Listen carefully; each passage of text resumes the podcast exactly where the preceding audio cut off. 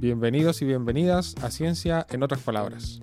Un espacio donde junto a nuestros invitados e invitadas conversaremos sobre ciencias naturales. Mi nombre es Elim Musle. Y yo soy Daniela Lazo y los invitamos a hablar de ciencia en otras palabras.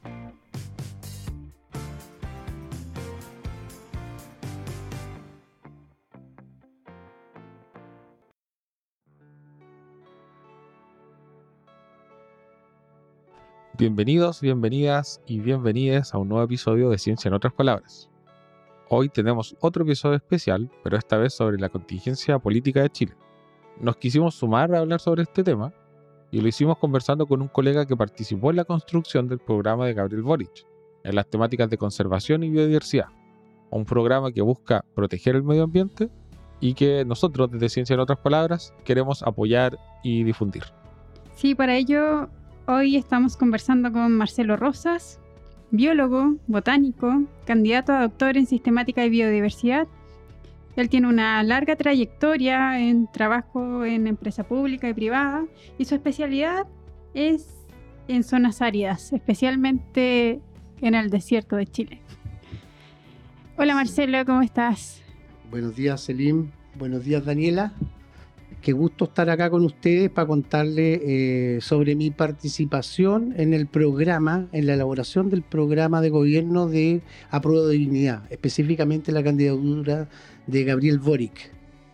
Eh, esto tiene que ver porque todo es político. No, no, hay ni una actividad que nosotros no hagamos que no sea política, desde nuestra decisión al levantarnos, al elegir un tema de investigación o al difundirlo o al tomar actitudes éticas en nuestra investigación, es todo político y debe estar, eh, y nuestra eh, vida está trazada siempre por decisiones éticas, que en el fondo son políticas al, tener relación con lo social, porque influimos en nuestras eh, decisiones a, las distintas personas que nos rodean en la sociedad. Por lo tanto, es político. Claro, al vivir en sociedad todo se vuelve político. y queríamos comenzar preguntándote ¿Cuáles vendrían siendo las principales propuestas que tiene el programa de Boric con respecto a la biodiversidad? El programa de Boric tiene cuatro ejes transversales. Estos ejes transversales eh, deberían estar incluidos en todas las propuestas, por ejemplo, gobierno, Fuerzas Armadas, seguridad, infancia, eh, las, atraviesan y son feminismo, eh, incorporar a las mujeres como actores decisivos en la sociedad, sacar el centralismo de la capital y una transición justa, una transición ecológica justa. La transición ecológica se refiere en el programa a pasar de un modelo extractivista que no respeta la naturaleza a un modelo que respeta la naturaleza. Eh, si quiere el extractivismo nos podemos referir en un poquito más porque es un tema crucial. La sociedad maneja códigos extractivistas. Sí, claro. Que no, que no pueden dejarse de lado. No podemos dejar, por ejemplo, la actividad minera o la actividad pesquera. Nos morimos de hambre. Pero eh, tenemos que eh, enfrentar estos desafíos como sociedad. Y, un, último mm, desafío es el trabajo justo y una última eh, eje transversal es el trabajo justo, es decir, que eh, las personas sean remuneradas justamente en su programa. entonces la principal propuesta del programa de Boric es este, este mm, alcance transversal del respeto a la naturaleza que atraviesa todo el programa me gustó esa parte, como que es como pensar en este cambio de modelo de una forma, como transitar de un modelo al otro, pero de una forma responsable de cierta forma, con la naturaleza, con este, ya no queremos tener este, este modelo tan extractivista que tenemos ahora. ¿Y cuáles son las principales medidas que hay como para lograrlo en mediano plazo?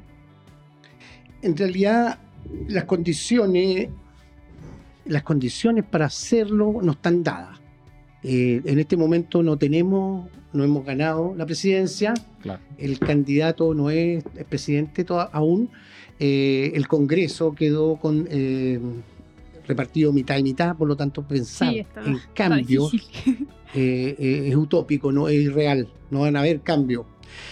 Pero sin embargo, todos estos cambios se pueden ir dando de un modo gradual y con toda la fuerza que tiene uno a su alcance. La presidencia de Chile todavía tiene muchos elementos para ejercer su voluntad, los decretos y otras actividades administrativas.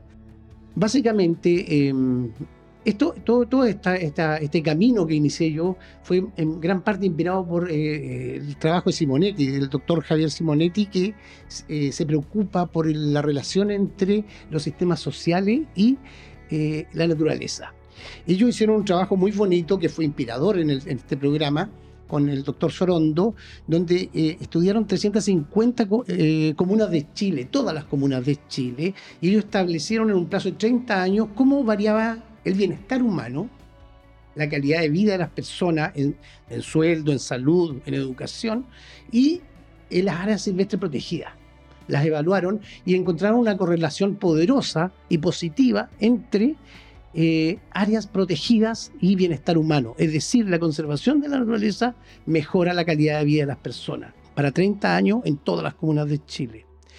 También un grupo de la Universidad Austral por aquí tengo las citas, se las doy luego, eh, estudiaron para 150 comunas de Chile para 35 años de plazo la variación entre eh, cultivos forestales, pino, eucalipto, monocultivo, estas huertos de planta, y bienestar humano también. Siete variables de bienestar humano y las correlacionaron con el aumento de la superficie de plantación. Y ellos encontraron una sólida correlación que el 1% de aumento de superficie en plantaciones de pino eucalipto aumentaba en 0,1% la pobreza de la comuna. Hay una eh, relación sólida, fuerte entre pobreza y forestales.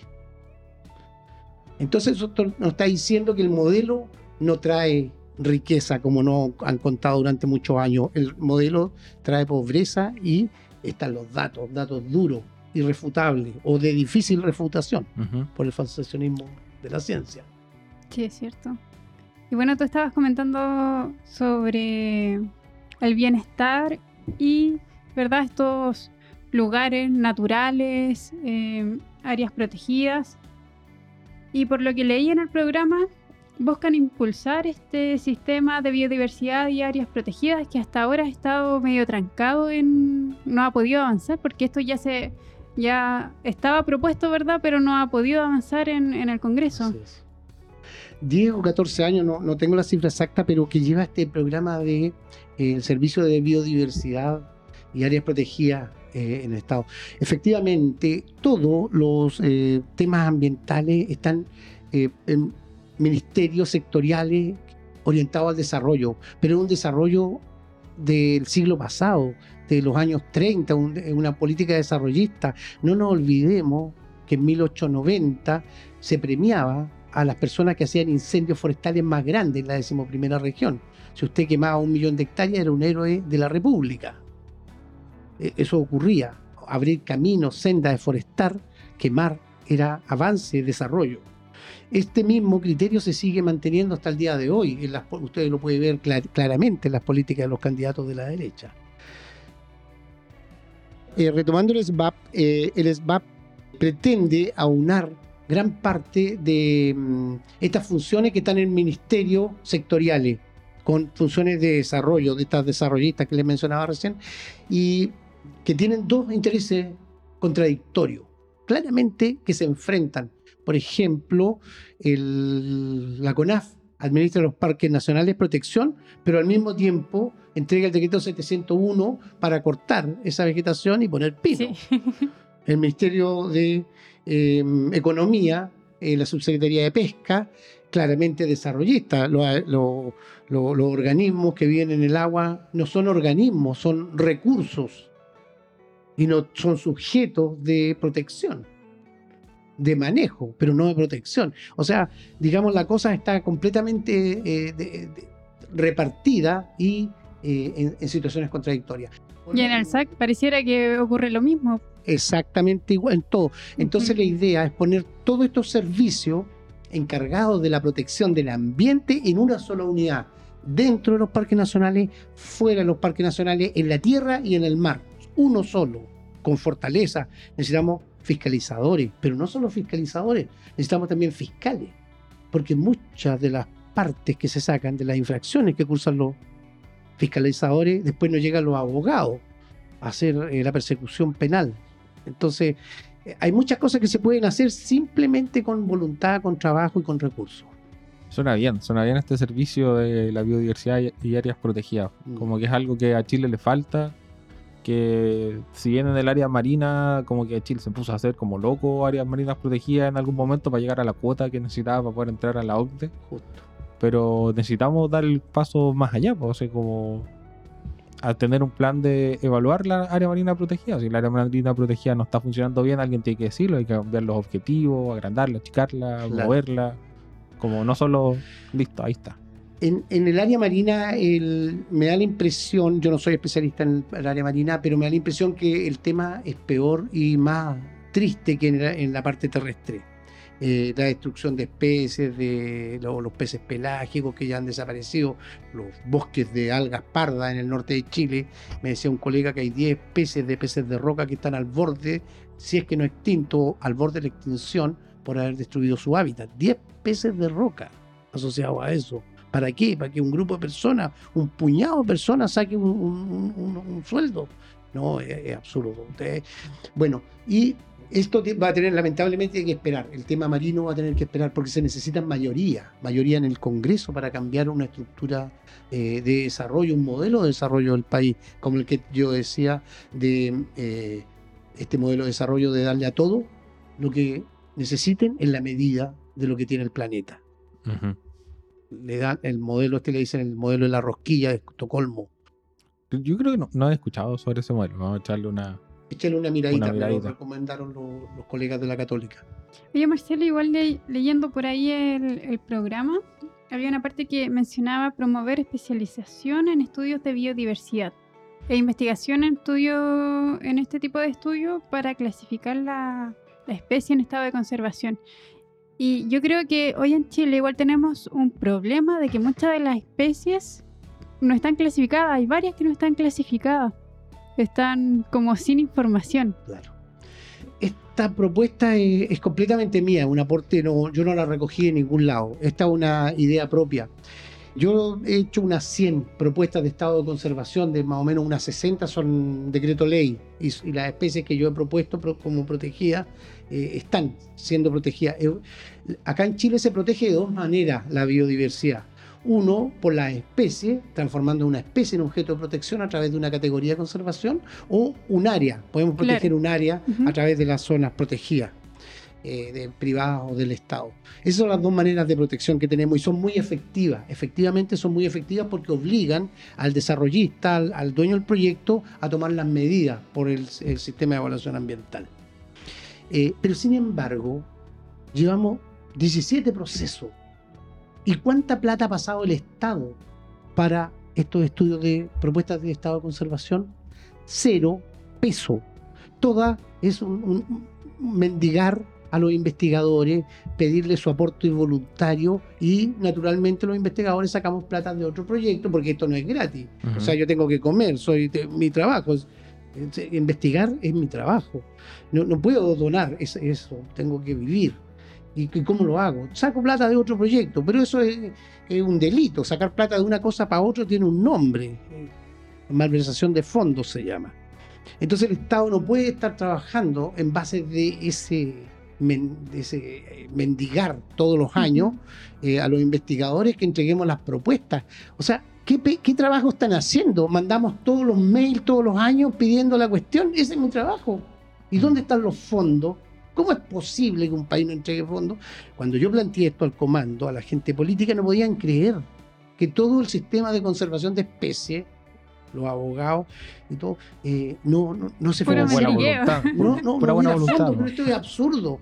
Entonces, claro, una idea, pero mínima y, y que puede ser fácilmente ejecutada, eh, redireccionando algunos fondos actuales concursables, por ejemplo, parte del Fondo eh, de Investigación del Bosque Nativo, del FIA, eh, de la ANI o de, de fondos, pueden ser redireccionados a, a- a esto y podríamos con muy poca plata hacer una gran protección sobre las especies. Nosotros estábamos pensando en algo así como 300 especies en cuatro años, con un monto de 40 millones para cada especie, que se fueran tirando algo así como 100 especies al año entre plantas, animales, eh, artrópodos y otros otros eh, organismos que deberían ser objetos de protección, como por ejemplo las bacterias, los hongos y qué sé yo, eh, los especialistas tendrán que ver aquello, donde incorporaríamos una lista mínima de estudios, porque estos estudios si se hacen sin plata son unos estudios muy débiles, basados en las muestras del barrio, donde no hay remuestreo, donde no hay modelo, no, la parte genética Creo que ninguno tiene de los no sé cuántas 300 especies, no hay estudios genéticos. Pero ¿cómo es posible? Estamos en el 2021. Y claro, todo sucede por lo que mencionas tú. No hay fondos destinados para este tipo de estudios. Por lo general, los fondos, no sé, en fondo si tienes que poner algo de aplicación, como pasarlo más por ese lado, para poder financiar algo Exacto. Para clasificar especies. Impresionante. Por ejemplo, 10 especies que identifiquemos por año durante todos estos mediocres gobiernos desarrollistas que hemos tenido de izquierda o derecha, concertación traidora o derecha fascistoide. Eh, hemos tenido todo eso. ¿Qué les costaba? Pero prefieren sacar eh, la, qué sé yo, eh, el aprovechamiento de la serrín para no sé qué, eh, y, le ponen 40 millones de pesos, o para una miel no sé qué cuánto, también otros 40 millones de pesos, y las especies no las protegemos. Yo no digo que la, miel o el acerrín no sean importantes, pero lleguemos a un equilibrio. Claro, y quizá ahí es donde entra también la nueva constitución, porque alguna de mis grandes esperanzas para la nueva constitución es que las especies sean, la naturaleza en general sea sujeto de derecho, pues. No, y no sea como es ahora, no solo que la propiedad es la que tiene derecho. Y no que tengan que pagar su derecho a, existir. sí. ya veo mi gato pagando. Mi perro no paga ni uno.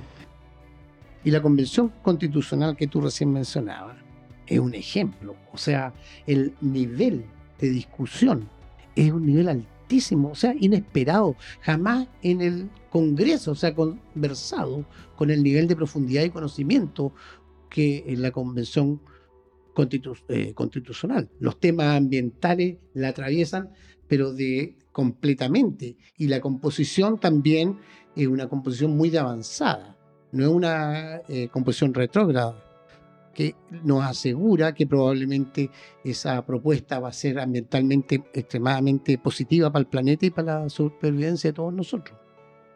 Ahí radica nuestra esperanza. Ahí está. Sí, sí, totalmente. Totalmente. Hay constituyentes que son un lujo. Sí, totalmente. yo vi la, tesis de la doctora Loncón en su tesis de doctorado es que te morí. Son tres tesis en una, enorme. Es un estudio de la lengua mapuche, la adaptación de la lengua mapuche y la evolución de los verbos, una cosa pero tremenda. La Cristina Dorador de Antofagasta, otra investigadora. Nivel, pues, tremendo nivel metida ahí en, la chimuchina política. Sí, y, eh, y quizás eso demuestra un cambio que, tardó mucho. Y estas personas son como nuestras pioneras en, en hacer este cambio que es de que gente del área de la ciencia o de otras áreas del conocimiento se involucre más en política, porque quizás eso tardó mucho en, ocurrir, como que quizás viene de todo este mundo donde la mesa no se habla de política o, tratamos de separar las cosas, ¿no? Yo, yo hago mi pega nomás y que faltó, eh, se demoró mucho en que investigadores, investigadoras se metieran en, política, quizás eso igual hacía falta. Claro, es verdad. Y bueno, y hemos tenido ejemplos bien crudos de investigadores que han sido eh, influenciados duramente por las empresas privadas, porque el dinero es un poderoso caballero y todos necesitamos laboratorio, eh, plata para nuestros laboratorios, para nuestros gastos. Yo les quería mencionar, si me permiten, una de las propuestas más importantes que tiene el programa en este momento tiene que ver con lo que podemos hacer con lo que tenemos, que son la capacidad de fiscalización, el eh, aprobar el SBAP en el Congreso, ojalá, ojalá, ojalá, aumentar la fiscalización y fortalecer al servicio de evaluación ambiental, eh, porque están muy dejados de mano, no hay especialistas, entonces incorporar especialistas ahí. El programa del mm, Partido Comunista, de la lista del, que, no- que nos apoya, eh, eh, también se preocupaba mucho del tema ambiental, pero te- tendían a crear organismos y institutos de biodiversidad que nosotros creemos que mejor lo hagan los equipos que ya están formados en las regiones, principalmente fortalecer esos equipos en lugar de crear uno nuevo, que puede ser medio complicado. Y lo otro que les quería eh, mencionar es el ordenamiento territorial. El ordenamiento territorial creemos que es una herramienta clave para con- conservar. Por ejemplo, la expansión de la segunda vivienda, las parcelas de agrado. Todo el sur de Chile se está tapando estas parcelas de agrado y, están- y los viejos sacan todas las plantas, dejan la tierra pelada y ponen tres cardenales metidos al medio de un neumático. Y lo encuentran es excelente. Al norte igual. Las tomas del norte de Huasco hasta casi Antofagasta es una gran y enorme toma. Miles de casas el- donde en las terrazas litorales con la máxima biodiversidad. Arrasando donde íbamos a buscarle el cactus no sé cuánto, el cactus del otro, la plantita acá, la menombilea de allá. Casas. Y no son casas de toma. Es la segunda vivienda del tipo que llega con la 4x4. Como lo que veíamos también nosotros en, en un humedal acá en En Colcura. En todos lados, en todos Se lados. tomaron En todo el todo humedal Chile. alrededor y no son, no es, no es alguien que necesitara una casa, no, es una media agua, son las medias vivienda, viviendas claro. y es segunda, tercera Sí. casa, vaya a saber uno. Thomas Vip.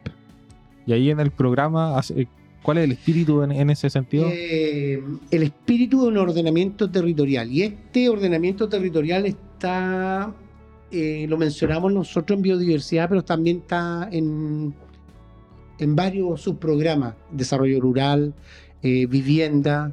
eh, entonces, eh, esto- esto hay que implementarlo naturalmente. Claro. pero el punto que el ordenamiento territorial está mencionado muchas veces en el programa y es la herramienta de gestión para eh, ordenar un poquito el país en los términos ambientales. Claro, tratar de mover a estas personas de esos lugares, pro- promover la conservación de esos sectores, por ahí. Yo creo que parte esto, es que esto- eso, eso es tremendamente difícil. O sea, yo me imagino, por ejemplo, cómo sacáis esas mil casas con cinco mil personas sin que salgáis en la tele y te- con bomba, no, o sea, que, que es algo que casi no veo. Eh, pero sí partir por ordenar, por hacer el ejercicio en un mapa con geógrafos, con biólogos, con especialistas, decir esto sí, esto no. Estas son áreas de, de alta diversidad, dejemos la protección, esto está hecho leña, hagamos estacionamiento, hagamos estas cosas de mm, fotovoltaica, Ya, claro. Claro, Sí. no pongamos. Yo no sé si ustedes han visto el, el, el cerro dominador, la planta fotovoltaica en el desierto de Atacama. La pusieron en el medio, al lado de Sierra Gorda, al lado de la carretera. Usted la ve de 100 kilómetros a la redonda, ve esa tremenda cuestión. Y nadie pensó en el paisaje. O sea, el paisaje les da lo mismo. Jodió el paisaje. Ahí usted no puede. Es como cuando uno quiere sacar una foto y están los cables de, la- de alta tensión en todo Chile. ¿Se han fijado eso cuando Sí, uno va en la carretera? eso- Nadie piensa en el paisaje. ¿Qué costaba hacer esa planta que ocupa, no sé, 100 hectáreas en un valle rodeado por cerro de la altura de la antena? No era tan terrible. Se puede hacer, pero lo ponen ahí como símbolo de, de- de- de- del avance, el progreso, como, como Alguien lo encontrará bonito. Miren el progreso. Y te Sí. muestran la explosión atómica. No sé, pero yo, bueno, mi familia, con mi familia vivimos harto tiempo en Angol. Y en algunos sectores cerca de entre Angol, Renaico, pusieron Parque eólico. parque eólico. Y asociado a los parques eólicos, hay Claro. puntos para bajar a sacarse fotos. Al lado del Hay parque miradores. hay miradores, hay para que te saques una foto con el aspa gigante. Al lado de miradores. Está hecho para mirar, para que te saquen la foto con el aspa. Ah, claro. sí. Entonces, igual es, es como una vuelta contraintuitiva. Antes era pura pradera, pero ahora el, el mirador es una Claro, efectivamente, es que esto es muy complejo. Mira, cuando yo empecé a trabajar en el comando, eh, participaba en otros equipos programáticos. Por ejemplo, estaban los de energía verde, los de minería verde que hablaban en ese tiempo, que no existe eso, no, no existe algo tal como la minería verde. Eh, decarboni- decarbonización, eh, eh, nitrógeno, hidrógeno, hidrógeno, verde. Hidrógeno verde. Eh, pero resulta que todo tiene impacto ambiental. O sea, si usted hace una planta desaladora, excelente, tenemos que hacer, no podemos seguir usando aguas fósiles. Son aguas de 10.000 años las que están sacando. No hay recarga del acuífero hace 10.000 años y la sacan. No se puede. Desalemos. Pero una planta desaladora necesita mucha energía Muchísimo. una planta Sí. fotovoltaica. Pero una planta fotovoltaica necesita construirse en un lugar donde viven organismos, se construyen líneas eh, de energía, de cable, de alta tensión, que también dañan eh, a los organismos, y, y cañería, que son cientos de kilómetros de cañería, que también dañan organismos eventualmente. Ahora no digo que no lo hagamos, digo que estudiemos lo que dañamos y consideremos esos costos. Esa es la transición justa. Consideremos los costos ecológicos, los costos ambientales de cada proyecto y que lo pague el que recibe el beneficio. No puede ser que hasta el día de hoy los dueños se lleven los beneficios y los costos ambientales, ¿quién los pagan? Los pobres que viven en la comuna. Y así tenemos zonas de sacrificio por todos lados. Calama, ¿cómo está Calama? La más rica de Chile. Las calles asquerosas, no hay parque. Pero ¿cómo es posible? El, río todo cochino. En todos lados lo mismo.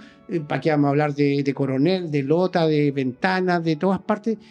Eso no puede ser. Los costos ambientales tienen que estar inclu- incluidos en el proyecto. Claro que sí. No, y es verdad lo que menciona esto de que todo tiene un impacto, incluso las energías verdes, como la eólica o solar, todo causa un impacto. Hay que tratar de, como dices tú, ver eh, cuáles son esos costos, a quién se los, Se los cobramos. se los cobramos y también Claro. tratar de minimizar también el Exacto. impacto. Minimizarlo no es tan difícil. para uno que es especialista. Hay que modelar, ¿no? Hay que... Para uno de especialista va a hacer el estudio, crea sus eh, eh, propuestas, ve y, y probablemente va a tener una mejor respuesta. Pero esto no lo pueden hacer solamente ingenieros. Y los ingenieros ambientales no pueden dedicarse a solamente ver qué hacemos con el aceite quemado y con los neumáticos usados en las mineras, por ejemplo.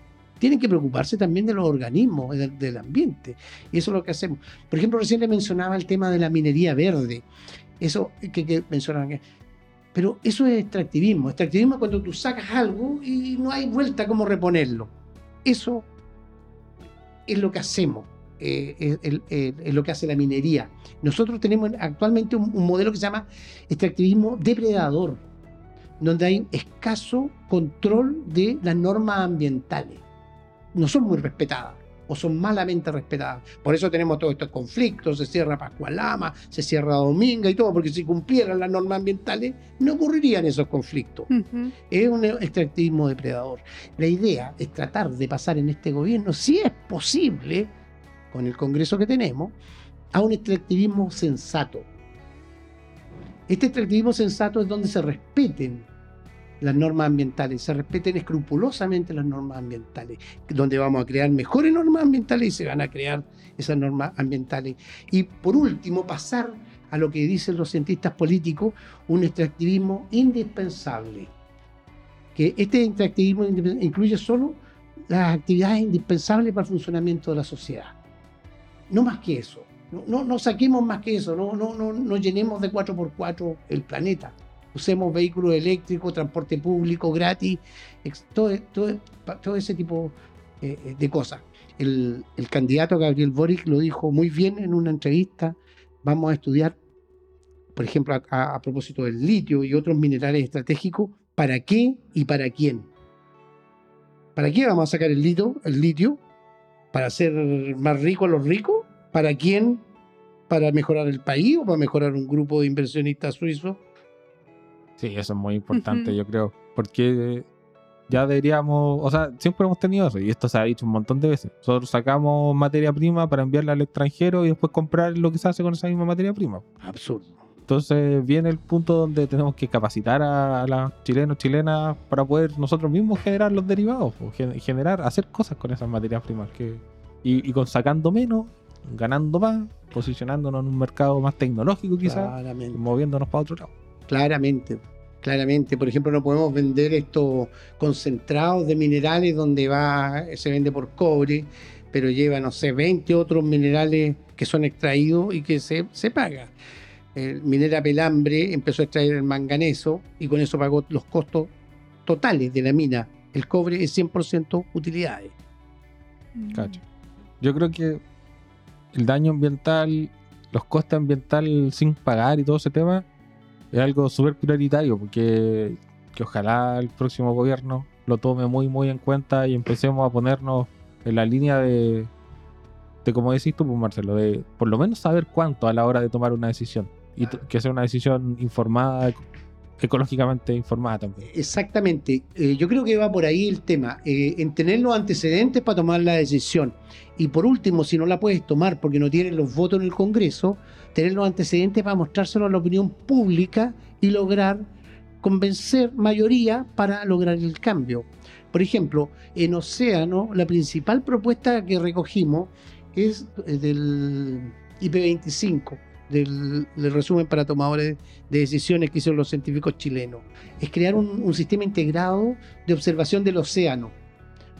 Este sistema integrado de observación del océano trata de tener eh, imágenes satelitales, comprar satélite, comprar imágenes, obtener imágenes, eh, tener puntos de observación fis- eh, fijo, boya, cámara, vuelos, eh, lo que sea, digamos, para saber qué es lo que está pasando con el ambiente y con eh, el daño sobre esta, esta situación. Entonces, al, al menos que una decisión más bien administrativa, saber lo que está pasando.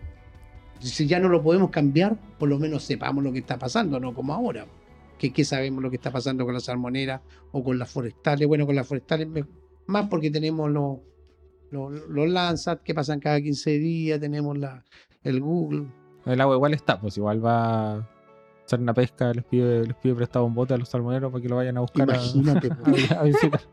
imagina, pero ¿cómo es Es que no eso? O sea, No hay poder de fiscalización real. Pues, así Claro, como o no puedes llegar así como a lo ninja, como en tu bote, en tu lancha, así a toda velocidad, a ver qué está Claro, pasando. entonces, no puede ser una pero- sorpresa. Pero para aumentar y mejorar la fiscalización, para comprarle un bote a los a los y este tipo de cosas no necesita grandes cambios legales. Necesitan mejorar el presupuesto, que Claro. el presupuesto viene flaquito Apretadito. este año Sí.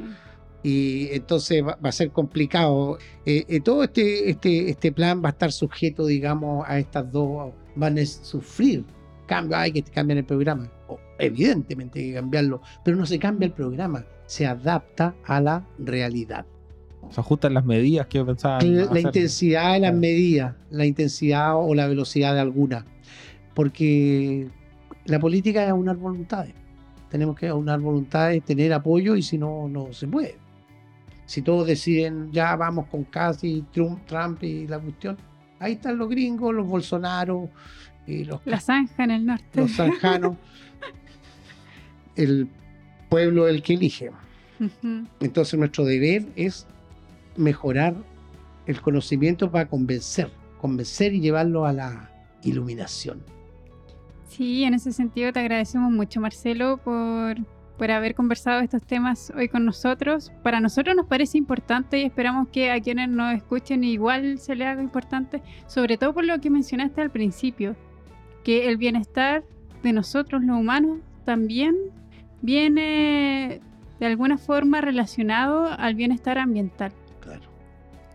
Entonces, en ese sentido, esperamos que la información, nuestra conversación haya sido de utilidad para, para que se hagan una idea y puedan eh, tomar una, una decisión de por quién votar y que sea una decisión informada, como mencionas tú.